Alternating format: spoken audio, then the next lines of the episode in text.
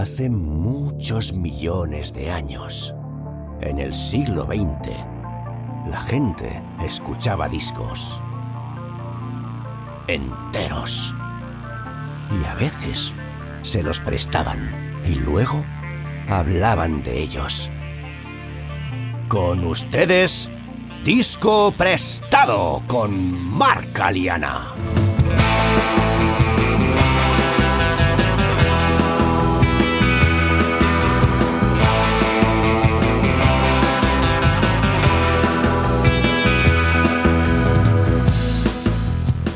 Muy buenas, bienvenidos y bienvenidas al primer episodio de Disco Prestado. Para estrenar el podcast, Álvaro Méndez nos presta OK Computer, de Radiohead.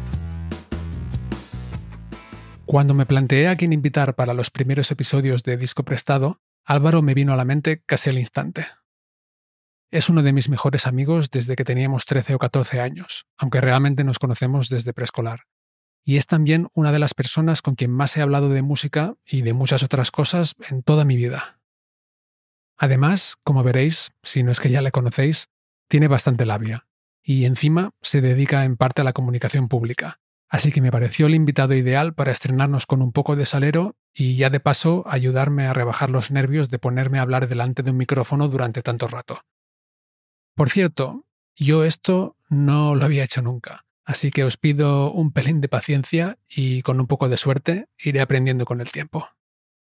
Cuando Álvaro y yo éramos chavales, hablo de mediados de los 90, tanto nosotros dos como prácticamente todos nuestros amigos empezábamos a tocar en grupos musicales. En cuanto a gustos, a Álvaro y a mí en aquel momento nos unían más que nada ACDC, Faith No More y a lo mejor los Red Hot Chili Peppers.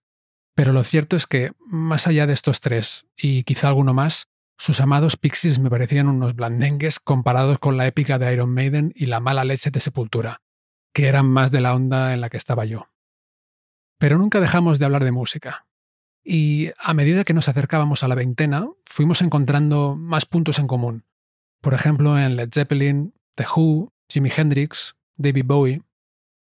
Entonces, al tener gustos, digamos, distintos pero un poco parecidos, a lo largo de los años, para mí, Álvaro ha sido una gran fuente de recomendaciones de música que quedaba un poco fuera de mis lugares comunes, pero lo bastante cerca de ellos como para generarme interés, o en ocasiones mucho más que eso. En fin, Álvaro hace un poco de todo en Fotolari, una web y canal de YouTube sobre fotografía y vídeo de referencia en el mundo hispanohablante. Cuando no está trabajando, emplea su tiempo en hacer de padre, ver pelis, leer cómics, por supuesto escuchar música y según la web de Fotolari, cito textualmente, en despreciar todo aquello que se haya puesto mínimamente de moda. Cuando invité a Álvaro a grabar este podcast, le pedí que me pasara una lista con cinco de sus discos favoritos. Su respuesta fue The Velvet Underground and Nico, In Utero de Nirvana, King for a Day, Full for a Lifetime de Faith No More, Doolittle de los Pixies y, obviamente, OK Computer de Radiohead. En realidad, cualquiera de estos discos podría dar muchísimo de sí, y quizá veamos algún otro más adelante. Pero opté por el OK Computer porque, a pesar de que creo que Radiohead me han influido muchísimo como músico, este es un disco al que nunca le había prestado la atención que merece. Y es un disco tan sumamente importante que hasta me da un poco de vergüenza reconocerlo, la verdad. Pero bueno, al fin y al cabo, esta es una de las razones por las que decidí empezar este podcast, para aprender y espero que a algunos de vosotros también os sirva para aprender algo, o para descubrir grandes discos que, como yo en este caso, habíais pasado por alto, o igual para reconectar con música que hacía tiempo que no escuchabais, o simplemente para pasar un buen rato y echaros unas risas. Sea como fuere, qué mejor manera de aprender sobre cualquier disco que de la mano de un amigo o amiga a quien le encante. Bueno, pues, Vamos allá con la primera de las tres entregas que dedicaremos a OK Computer. En el episodio de hoy, entre otras cosas, Álvaro y yo hablamos de cómo, con este disco, Radiohead cambió de estilo con respecto a sus dos discos anteriores, Pablo Honey y The Benz. También del compromiso artístico y la actitud anti-rockstar de la banda. Asimismo, comentamos los sonidos y las letras de los tres primeros temas del disco, Airbag, Paranoid Android y Subterranean Homesick Alien. Hablamos del videoclip de Paranoid Android y de la relación que hay entre esta canción y la guía del autoestopista galáctico.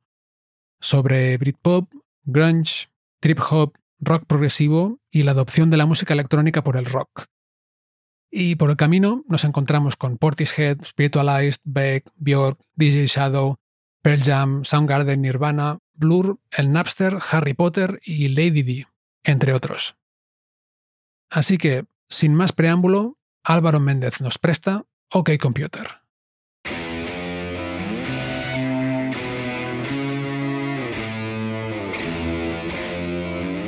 Álvaro Méndez, bienvenido a Disco Prestado. Oh, disco prestado. todavía no conocía el nombre. Ah, no conocías el nombre. Mira, aparte es, la primera vez que lo, es la primera vez que lo digo, o sea que ha sonado así profesional y tal, ¿o qué? Pues sí, sí, mola, mola. Bueno, pues eh, hace unas semanas hablamos de, algunos de tus discos favoritos y me prestaste, entre comillas, OK Computer de Radiohead. Aquí lo tengo en el formato menos eh, popular de este momento de la historia, el CD. Y nada, lo he estado escuchando bastante obsesivamente durante, durante las tres o cuatro últimas semanas. Es un disco del que he sido consciente desde que salió prácticamente, pero nunca me había puesto a escucharlo conscientemente aunque conocía muchas de las canciones y la verdad es que me ha gustado, me gusta muchísimo. Y de alguna forma sabía que me iba a gustar antes de ponerme, porque a Radiohead, de hecho, los he visto en, directo un par de veces y las dos veces, ambas veces flipé en los últimos cinco años o así. Pero bueno, igual de entrada nos puedes explicar este disco, cómo lo escuchaste por primera vez y por qué es uno de tus discos favoritos. Pues es curioso que tú lo hayas como redescubierto ahora, porque si no me equivoco cumplió 25 años hace relativamente poco el disco. Hubo un aniversario por ahí porque sacaron una reedición y... Sí, 25, es del 97, ¿no? Es del 97, sí. 20, 2007. Bueno, soy muy malo para estos cálculos, pero o 30 o yo qué sé. Ajá, sí, pero he visto que hay una reedición de hace poco, ¿no? Que tiene como maquetas de antes de grabar el disco. Sí. Se llama OK, Not OK, la reedición. Y yo este disco la verdad es que lo descubrí, bueno, yo soy, tengo 41 años, soy hijo de los 90 totalmente. Casi toda la música que escucho es o de los 90 directamente o empieza en los 90 y luego se prolonga en los primeros 2000, pero vaya, prácticamente todos los discos que me han marcado así, excepto algunas excepciones, o bueno, excepciones, muchos discos también así más antiguos, pero vamos, que yo mi, mi, grueso musical es, es mi, mi, despertar musical es el de los 90 y, soy hijo del grunge y todo eso.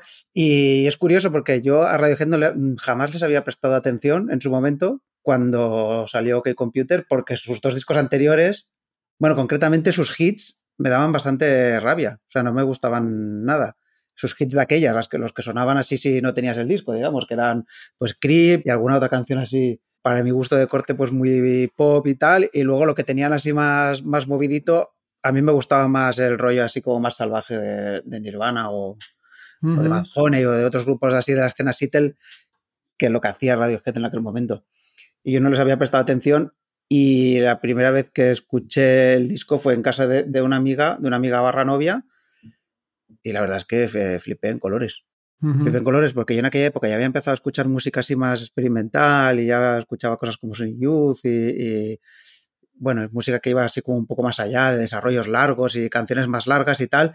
Y esto me pareció como, o sea, es que lo, encontré, bueno, no podía parar de, oír cosas ahí dentro, de, oír cosas que ya había escuchado antes, todas mezcladas y de, oír influencias, y, esto parece Pink Floyd, y esto parece King Crimson, y, esto parece rock progresivo, y esto parece jazz, y de repente pop súper melódico, y de repente música épica y con un montón de capas, que también en esa época empezaba a escuchar muchas cosas de ese estilo, tipo Spiritual Eyes o Spaceman 3 o, o My Bloody Valentine, que eran grupos que se dedicaban a meter capas y capas y capas y capas de sonido y hacían ahí esas atmósferas súper densas y tal. Y de repente todo eso lo encontré como junto en este disco de Radiohead de un grupo que pues hasta ese momento no le había hecho ni caso. A mí es curioso porque conociendo tus gustos musicales un poco y tal, bueno, un poco, hace muchos años que nos conocemos, me llama la atención que te guste un grupo con una voz tan agudilla, ¿no? Y, tan melódica. Sí, sobre todo es eso. Bueno, o, más que melódica, lo que yo decía en aquella época era que no me gustaban los grupos llorones. ¿Sabes? Cuando era joven, era como que me daba. A mí me molaba que los grupos eh, sacaran la mierda con, con, rabia, ¿sabes? Lo que te digo, no con melancolía y, Yo venía así muy de escuchar música punk y eso, y este rollo ahí de los gorgoritos generalmente me, tensaba, me tensaba un poco, sí, le tenía, me, generaba como rechazo, es curioso. Sí, Y sí, sí, claro, e, eso es lo que me pasaba con Creep, que era como, toda ella me parecía, me, me daba como eh, grima. Todo el rollo ahí, oh, you're so fucking special, oh, oh, y todos esos momentos ahí en plan de, de, oh, de solo melodía de voz y tal. Pero no, ya te digo, es que en este disco, en el Computer, me parece uno de esos discos que están hechos desde la más pura convicción personal y a mí eso me conecta incluso con cosas que a lo mejor no son lo que normalmente me gustan, pero es que me parece que, es, para hacer algo así hay que hacerlo desde el convencimiento y aparte que Radiohead luego han demostrado con los siguientes discos que todo lo que hacen, para bien y para mal, lo hacen desde, bueno, con una, un compromiso eh, con su rollo como muy, muy puro y muy bestia. Pues, lo que hicieron después de lo que Computer, que fue el Kita, que era otra cosa totalmente distinta, después de, después de haberlo petado mundialmente, de repente le vuelven a dar otra vez la vuelta al rollo. Es, esas cosas me, me gustan mucho. Sí, porque además el, el Computer es muy distinto, no solo a los singles que, que habías escuchado hasta el momento de hoy de antes, sino a lo que estaban haciendo en general, ¿no? Sí, sí, sí. A sus dos primeros discos. Y ahora decías lo del Creep y el You're So Fucking Special. Es curioso porque eso en verdad lo dice de forma irónica en la canción.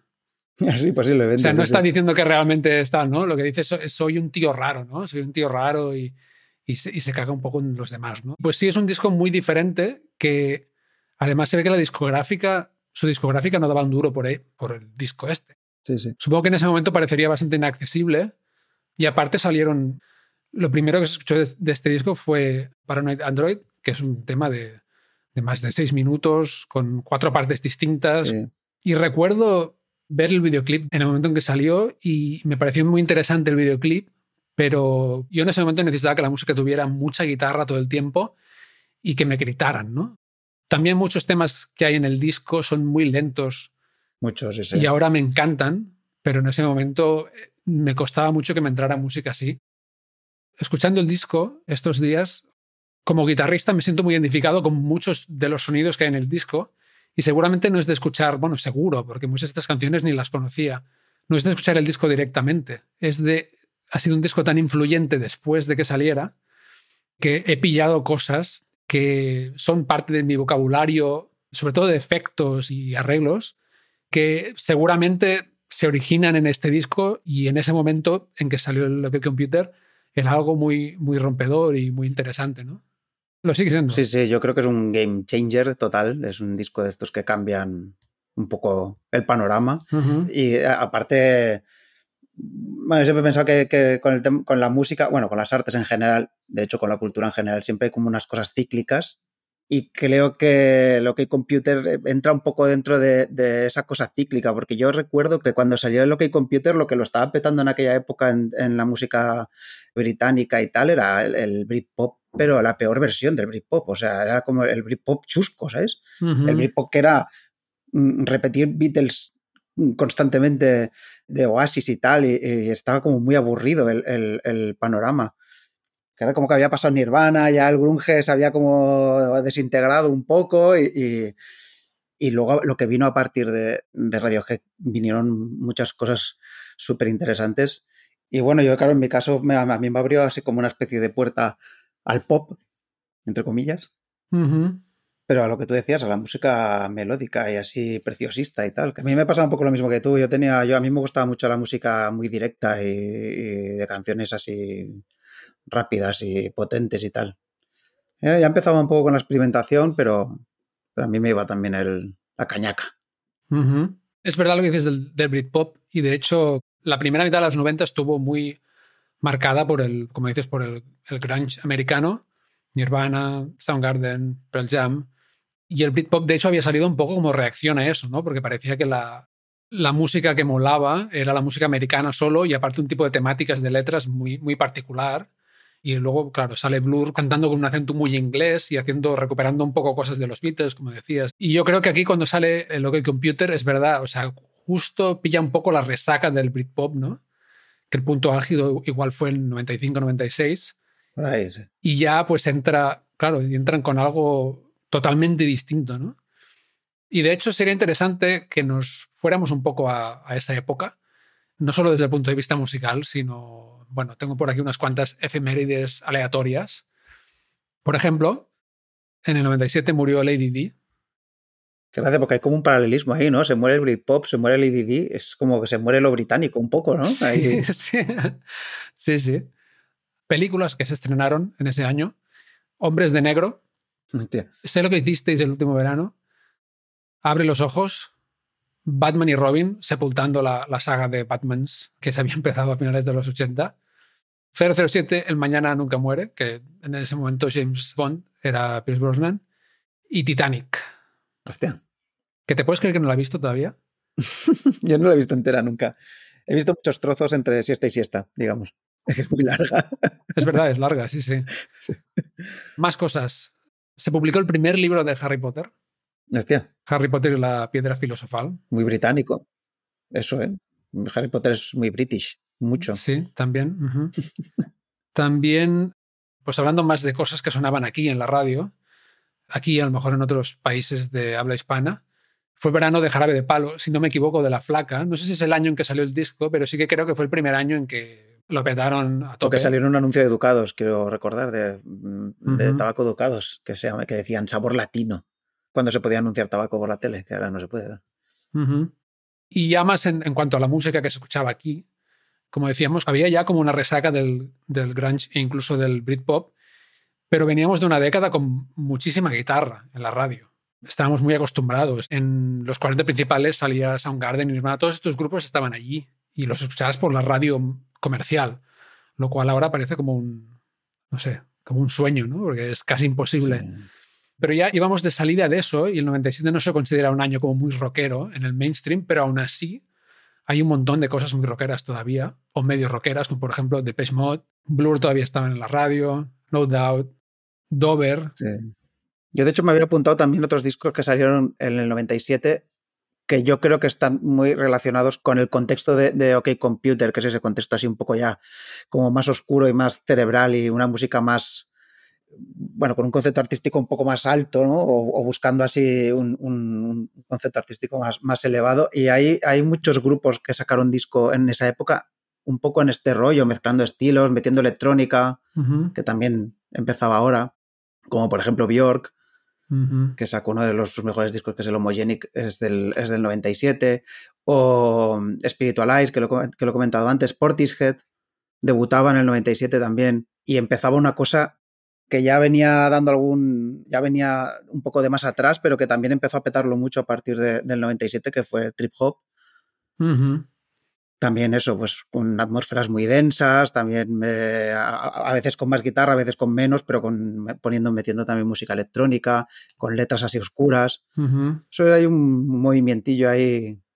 Mezclando con música electrónica, igual se me ocurre también Beck, no sé si empezó sobre esa época también, como a finales de los 90, menos en el, en el rollo ambiental este de, que estabas hablando, pero también metiendo muchos loops y... Sí, sí, sí y casi mezclando con, no salía del grunge, pero bueno, que están... Bueno, era del entorno, sí. La onda más guitarrera, ese tipo de composiciones, un poco. Mm. O sea, a mí igual me sonaba un poco más en la línea de, de, Blur por lo divertido, digamos, ¿no? Era como música más festiva. A mí Blur me encanta, ¿eh? también quiero decir, o sea, para mí los, los, los primeros discos de Blur me parecen maravillosos ¿eh? también. Blur también es un grupo que lo escucha como fuera de su contexto, ¿sabes? Que en su momento también me daba mucha rabia, es curioso. Pero porque no pasé de la rabia que me daba mm, visualmente, ¿sabes? hasta, un, hasta un tiempo, que, cuando que de joven era muy, muy eh, poco tolerante en general con las cosas. Bueno, y es algo bastante adolescente también, ¿no? Como que cuando algo se pone demasiado de, algo se pone demasiado de moda, como que, bueno, es normal, ¿no? Que reaccionar un poquillo. El rollo que decías del, sobre Radiohead, estando muy comprometidos con lo que hacen y tal, y que luego, es verdad, que luego lo han demostrado mucho cambiando mucho de estilo y haciendo un poco lo que les da la gana. Esto era antes del Napster también, antes de que se empezara a descargar música gratis, antes de los servicios de streaming. O sea, realmente alguien tenía que prestarte un disco o grabártelo o tenías que ir a comprarlo para escuchar algo. Y las discográficas ponían mucho más dinero en los proyectos. Y en este caso, este disco se grabó durante muchos meses, no sé si incluso más de un año. Es un ejemplo de, de lo que se puede hacer a nivel creativo, a veces, a veces con muy pocos medios y muy rápido salen cosas muy interesantes, pero otras veces, como en este caso, metiendo a un grupo de músicos que se conocen muy bien ya, porque ya venían de dos discos y de una gira, además, la gira de The Benz duró como dos años, una burrada así, pues meterlos en el estudio y meter ahí presupuesto, ¿sabes? Hay una parte del disco que incluso se grabó en una mansión y meterlos ahí a probar cosas. A probar cosas, a, a grabar. Ahora pues ahora grabo estas voces en esta escalera a ver si mola la reverberación que hay aquí este es un disco donde hay mucha experimentación y es gran parte de la gracia que tiene, pero también las letras están súper maduradas, todos los arreglos están súper cuidados. Yo creo que no hay absolutamente nada improvisado en el disco, y no digo que improvisar cosas en un disco sea malo, pero realmente suena a disco muy, está todo muy, muy trabajado y por lo visto, bueno, ellos han explicado que casi todo está grabado en directo, o sea, que ahí hubo un montón de tiempo de ensayo también y de, de comerse el tarro de esto cómo lo vamos a hacer, esto lo llevamos para acá, esto lo llevamos para allá. Y es muy interesante porque es algo que ahora pues pasan otras cosas para mí muy interesantes y creo que hay mucha música interesante ahora también pero es un tipo de disco que es muy difícil, sería muy difícil que saliera ahora mismo. Totalmente. Con tanto riesgo además. Y, también eh, que a pesar de que Radiohead siempre han negado que esto sea un disco conceptual de principio a fin, digamos, eh, porque muchos eh, críticos en su momento dijeron que si era, pues eso, tipo, ¿no? Una ópera rock, ¿no? de un disco que tenía un principio y un final. De hecho, eso se desmiente porque hay alguna canción, la canción de, Lucky, por ejemplo, es, es, bastante previa a la grabación del disco incluso pero realmente es un disco que suena como si estuviera planteado para escucharlo de principio a fin. Y que eso es una cosa que tú y yo hemos hablado muchas veces, que es uno de los cambios más grandes que ha habido, es que se han dejado de escuchar discos para escuchar canciones. Que siga habiendo discos, pero al final son repositorios de canciones que suenan en, randoms de todo tipo, ¿no? Es eh, como se ha convertido en la manera más eh, habitual de escuchar música, es un, es un, random, ¿no? Un perpetuo. O una lista de reproducción que ha hecho alguien. eso, una lista que ha hecho alguien. Y este eh, seguramente es uno de los discos así que, que, más hasta hace poco he seguido escuchando mm, muchas veces de principio a fin, ¿sabes? que hay un momento dado que paro el random del coche y digo, se me va a poner el computer entero, ¿sabes? Porque es muy guay escucharlo entero, porque tiene, es como te lleva, ¿eh? te sube, te baja, no sé qué, hay como un, intermedio, hay un intermedio muy claro, no sé. Sí, sí, sí. Esto que estabas comentando sobre que se escuchan canciones sueltas en lugar de discos y tal. Es un poco la tendencia que a nivel de consumo de medios de comunicación hay en general, ¿no? Con la televisión se ve muy claramente también el consumo de series en lugar de películas. Y quizá también con esto ha venido un declive del, de la capacidad de atención que tenemos. Y yo tengo que decir que lo noto, ¿eh? O sea, yo incluso habiéndome criado escuchando discos enteros, a veces tengo que realmente decidirlo, ¿no? Ahora me voy a poner a escuchar este disco y no voy a hacer nada más y me voy a concentrar totalmente. Es como una meditación casi de una hora, ¿no? Incluso para nosotros que hemos conocido lo otro puede ser un poco eh, difícil, igual que ver una peli, sin distraerse, ¿no? Sin, sin pararla para hacer cosas y mirar el móvil y todo esto. Sí, sí, totalmente. Y es curioso porque es verdad, la, la industria se ha adaptado a eso también. Pero vamos, para quien todavía puede escuchar un disco entero, sobre todo los discos que están hechos pensando en que la gente los va a escuchar enteros. Todavía hay bandas que, sí que crean pensando en que alguien escuche el disco entero y las bandas que tienen a seguidores que lo hacen realmente son muy afortunadas, ¿no? Es un tipo de, seguidor que realmente para hacer eso hoy en día con un disco nuevo tienes que estar como muy comprometido con que te guste mucho ya lo que hace esa banda. Sí, sí, totalmente. Pues si te parece, vamos a comentar un poco las canciones una por una. Y no sé, la, forma en que me he planteado esto un poco es que hablemos de detalles de las canciones que nos llaman la atención, o en tu caso, me imagino que tendrás más recuerdos asociados a algunas de las canciones. Y bueno, pues empezamos con, por el principio, como se suele empezar, con Airbag.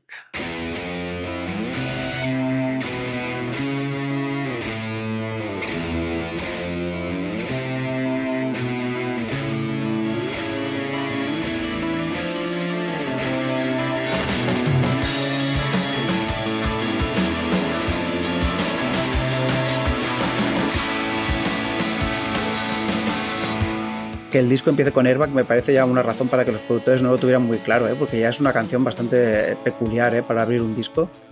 Sí, muy peculiar. Y por cierto, no, no, los productores, sino la discográfica. Bueno, la discográfica. Sí, no hemos pensado en decir, por ejemplo, que el disco lo produjo la banda con Nigel Godrich. Así es verdad. Que luego ha producido todos sus discos, los discos siguientes de Radiohead. Y exacto, la discográfica no lo veía muy claro. Y sí, Airbag tiene como esta sensación de que va a arrancar, pero no arranca nunca, ¿no? Bueno, es que hay, una, una, cosa en esa canción súper peculiar, que es el, bajo ese a, ratos. Exacto. Que se corta. He leído por ahí que el bajista decía que realmente hizo la línea de bajo pensando que en algún momento rellenaría los huecos y luego nos decidió no rellenarlos nunca. Y, eso es, para mí es el punto de la canción. Es uno de los puntos de la canción que mola un montón, ese, ese principio. Sí, de hecho, durante todo el tema, o sea, está como. Va entrando un poco más, pero tarda un montón en entrar y luego no se queda. Va como entrando y saliendo y crea esta especie de suspense, ¿no? A mí otra cosa que me llama mucho la atención de esta canción es que la batería, que suele ser en la, en la mezcla, es un elemento que normalmente está muy estable y en esta canción va como dando vueltas, ¿no? Está muy ambiental. El hi-hat se mete hacia un lado y luego entran unos filtros y hace como yo lo, relaciono un poco con la temática de la letra, porque yo creo que la letra realmente va de literalmente sobre un, accidente de tráfico, ¿no? Y él lo dice, un airbag ha salvado mi vida, ¿no? Y lo relaciono un poco con el, cómo puede ser estar dentro de un coche cuando tienes un accidente, que todo lo más básico da vueltas a tu alrededor en realidad, ¿no?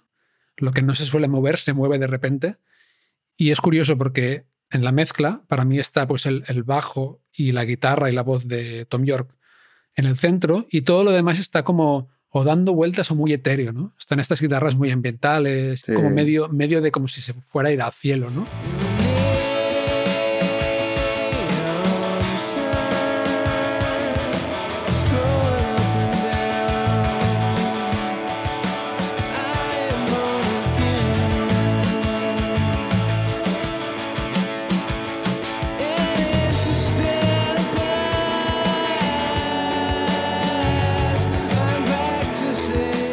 Sí, sí, este rollo de, prácticamente ritmo y voz y luego todo lo demás como a, pinceladas es lo que fue el Kita luego.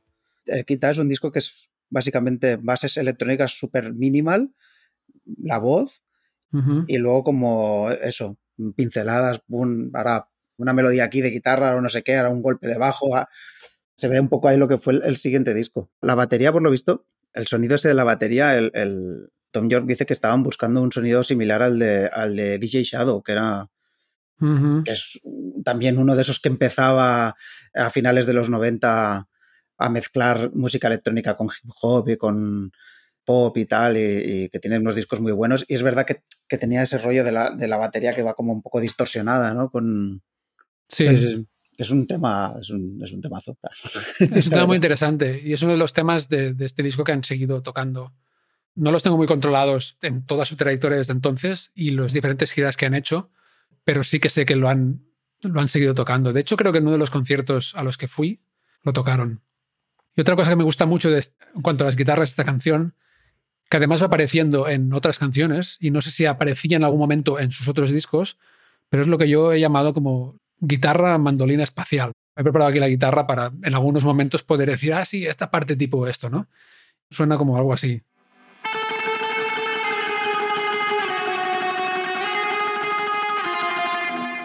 Y me parece algo muy particular que además yo no sé dónde lo he sacado, pero lo he usado muchas veces y no sé si la primera vez que se usó este tipo de sonido, que es bueno, este, este eco, pero aparte este meterle muy rápido a la púa para meter una especie de, de arreglo melódico que no es un solo, yo no lo he escuchado en ningún disco más antiguo que este, o no me he fijado, vaya. Y es algo que aparece muchísimo durante todo el disco, ¿no? Cuando los ves en directo, el, el guitarrista no me sé los nombres, ¿eh? no, he hecho el trabajo de aprenderme los nombres, pero el... El, que hace esto, el, Johnny Greenwood, el de sí, este, el del pelo largo. melena, sí. Sí. Eh, siempre utiliza un mogollón de cosas para tocar la guitarra. Tiene siempre ahí un arpas de violín y monedas. Experimenta mucho y aparte es, mola mucho verlo tocar en directo porque entra como en trance, tío. Es una cosa... Es, es muy particular, tiene un aspecto Bueno, es que es otro tema que se podría hablar también.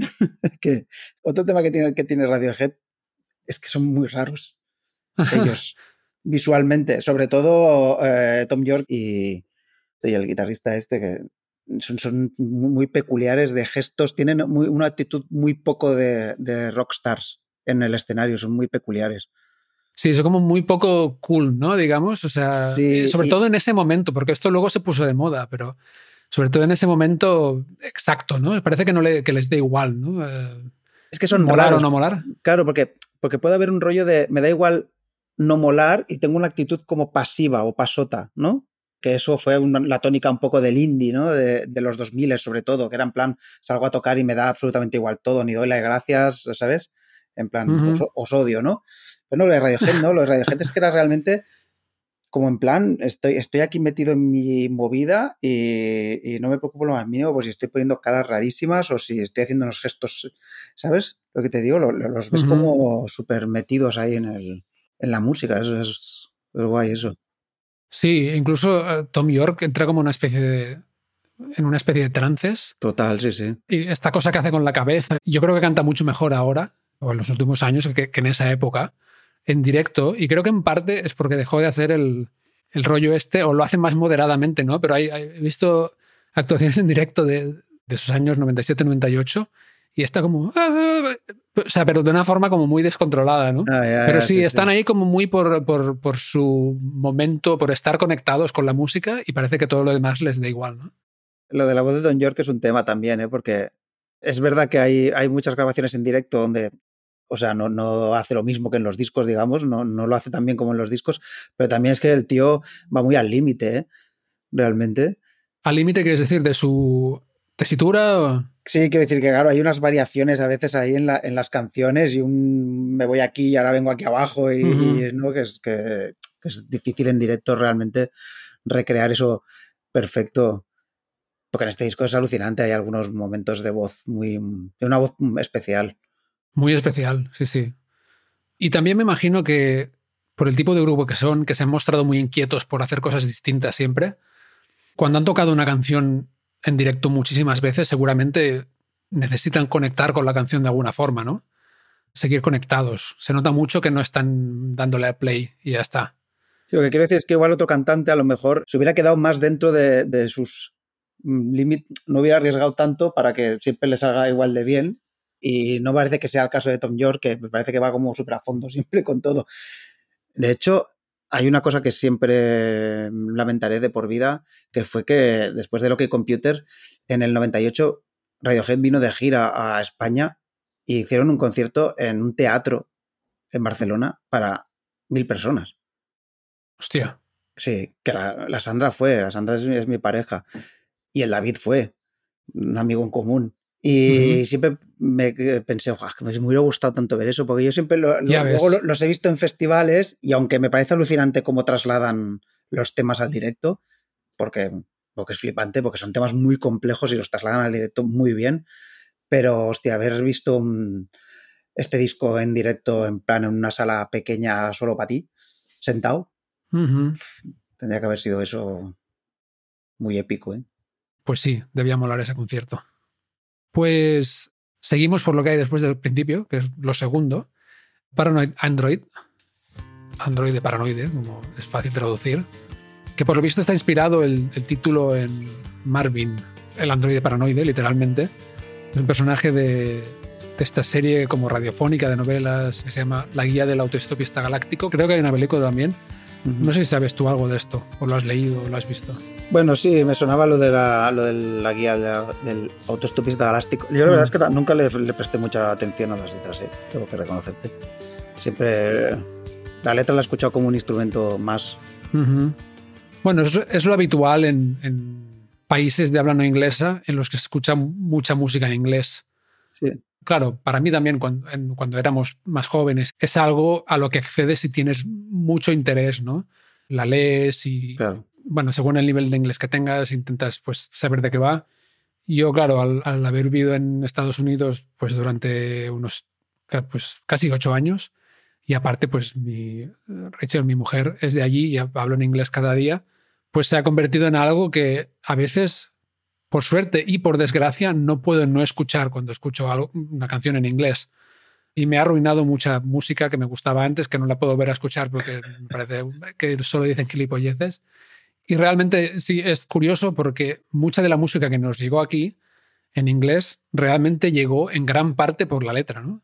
Un caso que puede ser pues, muy paradigmático sería Bob Dylan, por ejemplo, ¿no? No es que la música no sea interesante, pero Bob Dylan triunfó allí primero en Estados Unidos, sobre todo por lo que decía, ¿no? Leonardo en... Sí, sí. Y luego aquí lo apreciamos igual, ¿no? Pero, pero es una dimensión de la música que es curioso porque también hace que nos habituemos ¿no? a no escuchar, incluso ya cuando es en nuestro idioma también. Pero bueno, no pasa nada, yo me, he fijado en las letras y podemos comentar un poquillo también, porque al final hay, muchas cosas de la música que también giran en torno a la letra y en, este disco pasa mucho, ¿no? Marvin en, esta saga que decíamos, la guía del autoestopista galáctico, es un prototipo fallido que sufre depresión y paranoia porque tiene una inteligencia como muy superior a, a los humanos, pero los humanos le hacen hacer cosas así muy, muy sencillas. Y creo que esto representa, de hecho, muy bien el espíritu, aunque decíamos que no es un disco conceptual, el espíritu del disco, que creo que en gran parte es lo que conectó con toda una generación de oyentes de música, que es esta especie de, ansiedad provocada por la tecnología, ¿no? O sea, en los 90 hubo un boom económico bastante bestia y fue cuando se empezaron a popularizar los, los ordenadores caseros, Internet, parecía como que hubiera una solución a todos los problemas humanos tecnológica. Entonces hay mucho de eso en el disco, de esta ansiedad y esta desconexión del resto de los humanos a través de esta tecnología que se supone que nos tiene que conectar y como que hacernos ser más cultos y más guapos y bueno. Sí, bueno, es interesante porque nosotros somos un poco la última generación que ha tenido una madurez pre-internet, digamos. O sea, que han sido adultos antes del internet. Es, eh, o sea, que no, me extraña que se hable de eso. En, siempre se ha dicho ¿eh? que Logi Computer era un disco muy de, sobre eso, sobre los tiempos hipertecnológicos y la sociedad de consumo y, de ir eh, rápido y sí y de tener como que estar corriendo en la rueda del hámster no como se suele decir al menos en inglés. A veces pienso medio en inglés, medio en catalán, medio en castellano, ya no sé lo que digo. Ya llegaremos, pero el videoclip de Karma Police, de hecho, es muy eso, ¿no? El, el tipo este corriendo delante del coche. Pero mm, ya que hablamos de, la temática un poco sobre letras que hay en el disco, hay mucho eso también, desconexión, ¿no? Y por lo visto, muchas de estas canciones Tom York las escribió ya mientras estaban de gira. Se pegaron una gira muy bestial, que no sé si alguien gira así todavía, de dos años con The Benz y gran parte de la gira eran autobuses y gran parte fue en Estados Unidos, autobús, concierto, autobús, concierto, autobús, concierto. Y por lo visto, esta sensación, esta ansiedad de que, de que siempre tienes que hacer más, tienes que hacer más y de estar desconectado del resto del mundo, pues puedo entender que se acentuara muchísimo. Muchas de las letras del disco realmente reflejan eso.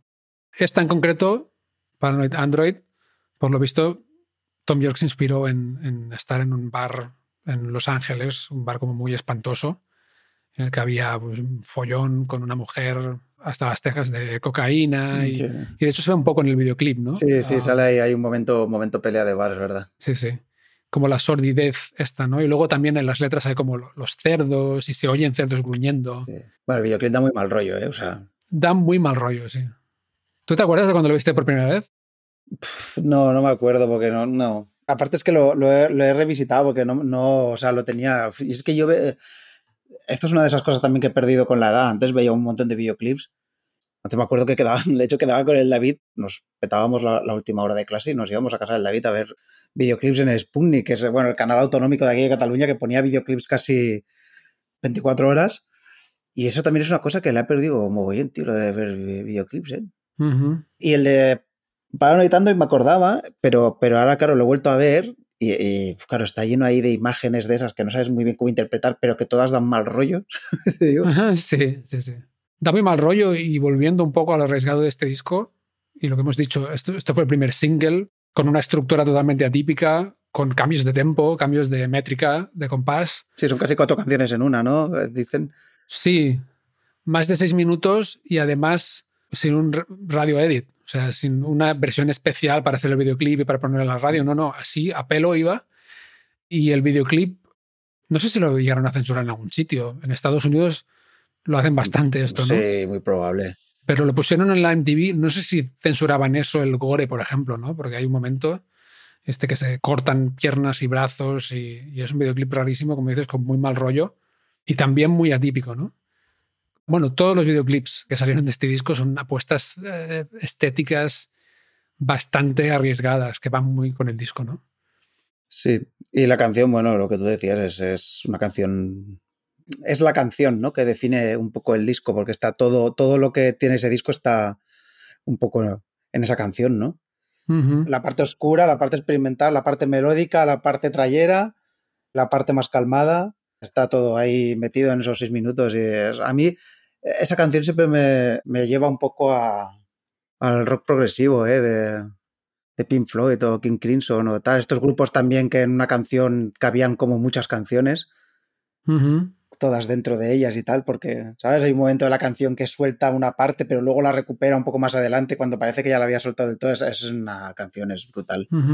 Sí, y también conectando con el rock progresivo, hay una parte de, la canción en la que Tom York en realidad está interpretando a un personaje, seguramente esta mujer, de la que hablábamos, que es el momento este de You don't remember. Es como la mujer, ¿no? Y pone este tono como muy llorón de ah, no te acuerdas de mi nombre. Y, o sea que eso es muy de rock progresivo también, ¿no? Y de óperas rock, de hacer personajes distintos con el mismo cantante. Es que la arrancada de tralla de esta canción es, es mola mucho, ¿eh? Sí, sí. Es, es, es muy trayera, ¿verdad? muy trayera.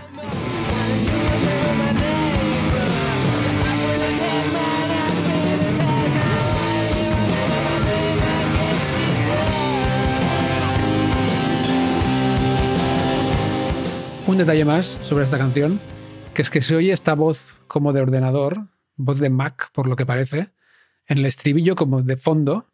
Se oye tan de fondo que no entiendo lo que dice, pero dice algo así como You're an android, you're paranoid. Y es la misma voz que oiremos luego en el, tema donde solo hay esa voz. E igual podemos hablar un poco más entonces de qué hace la voz de Mac ahí, ¿no?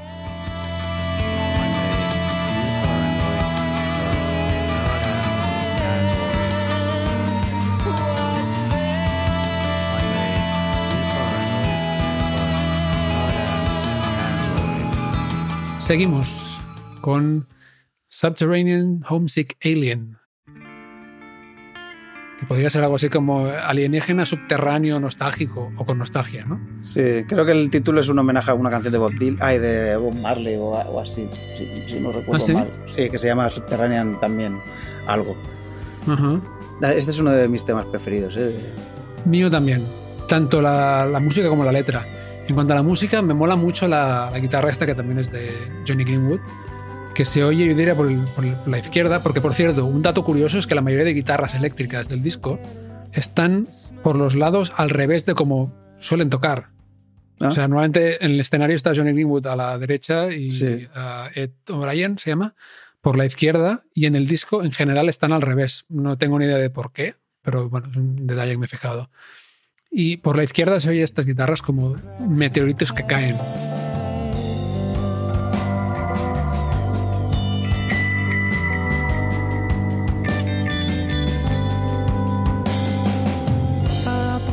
Suena como, como eso, ¿no? Como a meteoritos cayendo, que va mucho con la letra también. Pues mira, no lo había pensado yo eso, ¿eh? La canción estaba un poco de abducciones y ovnis y tal, ¿no? No exactamente. Va de ovnis y de, extraterrestres, pero es algo así como. O sea, la letra habla de, unos extraterrestres que flotan sobre una ciudad grabando como vídeos caseros.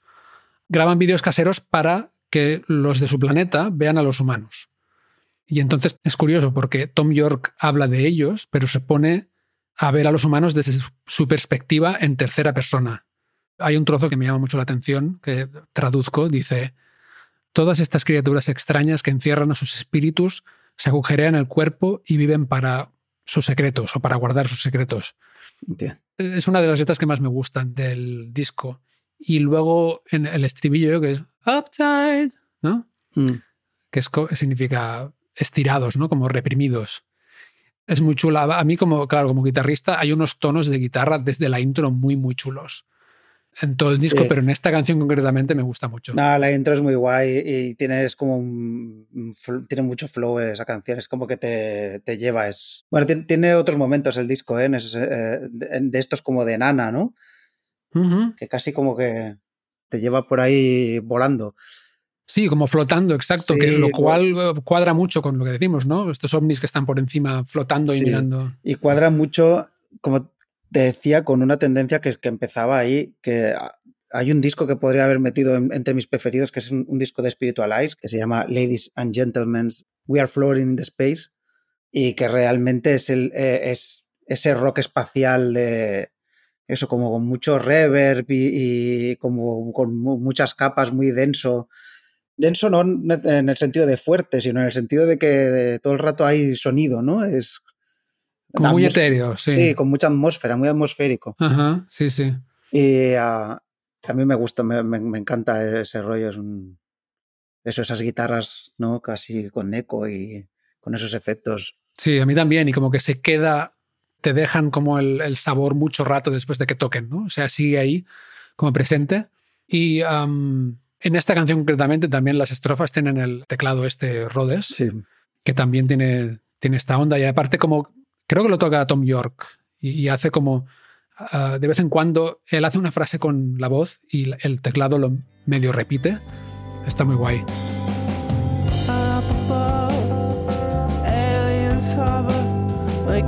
Y mm, en cuanto a los ambientes, una cosa curiosa de este disco también es que hay muchas partes así, como decimos, que como que te flotan, que muy ambientales, pero no, no hay muchas capas de sonido en realidad. O al menos yo no las oigo. Hay instrumentos que tienen muchísimo ambiente ah, y que están combinados de una forma que lo llenan todo muy bien, pero al mismo tiempo puedes ver muy claramente qué es cada cosa, ¿no? Sí, bueno, si está, si, está así gran parte grabado en directo, como decías, claro. sí, también.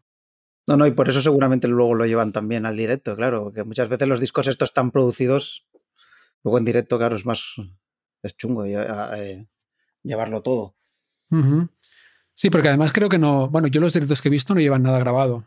No sé si en algún tema, en algún momento de su carrera lo han hecho, pero en general es todo en directo. Llevan alguna algún secuenciador con el, el batería, que por cierto, como suele pasar siempre en, la música pop rock, el batería siempre pasa un poco como desapercibido y a mí me encanta el batería de Radiohead, ¿eh? me parece, me gusta mucho cómo toca y tengo entendido que es en el directo es uno de los directores de orquesta. Hay un directo en, que se puede ver en YouTube que es eh, Live from the Basement, del sótano, es Basement, ¿no? Hay, hay un directo muy chulo de una hora que es en un sótano hay ellos solos y, se ve muy bien cómo el batería marca muy claramente los tiempos y, cómo dirige desde atrás y tal. Lo que decías de llevar grabado, sí que el batería a veces lleva, pues, eh, en algunos ritmos de estos muy electrónicos, como los que hay en, el Kita, sí que lleva algún secuenciador y tal. Pero no, no, en general lo tocan todo en directo, sí. Y volviendo al batería, aparte de lo que has dicho, es un pionero nuestro. O sea, es un pionero de los calvos.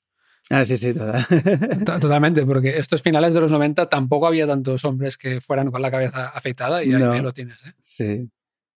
Mola el rollo, claro, que tienen también de ir cambiando de instrumentos. Johnny Greenwood, el guitarrista, toca pues el melotron, creo. No sé si el melotron lo, toca en directo, pero tiene teclados ahí, tiene, a veces se pone ahí con los efectos y están con los efectos. El otro guitarrista también. Sí. Y Tom York también toca el teclado, toca la guitarra acústica, la guitarra eléctrica, a veces solo canta. Al principio de Paranoid Android en directo, el, el bajista, como no hay bajo, toca percusión y mola mucho porque entre los cinco realmente llenan, lo trasladan todo muy bien al directo. Y hay grupos que simplemente cambian mucho de lo que hacen en el estudio, lo que hacen en directo, lo cual pues también me parece interesante. Pero en este caso sí les quedan representaciones muy fidedignas, ¿no? que no, te parece que falte nada. Ah, ah por cierto, antes, antes eh, eh, una, corrección de, una cosa que hemos dicho antes, que te he dicho yo que la de Subterranean Homesick Alien, que era un homenaje a Bob Marley, no, a Bob Marley no, a Bob Dylan. Ah, vale, me ha extrañado, ¿eh? Que tiene una canción que se llama Subterranean Homesick Blues. Ah, vale, vale. Me ha extrañado por el estilo de música más que nada. Sí, sí, sí, sí. Luego no sé, por qué he dicho Bob Marley, la verdad. Sí, aparte, Tom York creo que es bastante fan de Bob Dylan. Bueno, casi todos los compositores de los 60 y después lo son de rock, folk, pop. pero creo que lo he leído por ahí. Gracias por la aclaración. Y hasta aquí el primero de los tres episodios de Disco Prestado en los que Álvaro y yo charlamos largo y tendido sobre lo que computer de Radiohead. Si os ha gustado, suscribíos y no os perdáis la segunda parte, que ya está disponible en discoprestado.com y en todas las plataformas de podcasts. Muchas gracias, salud y buena música.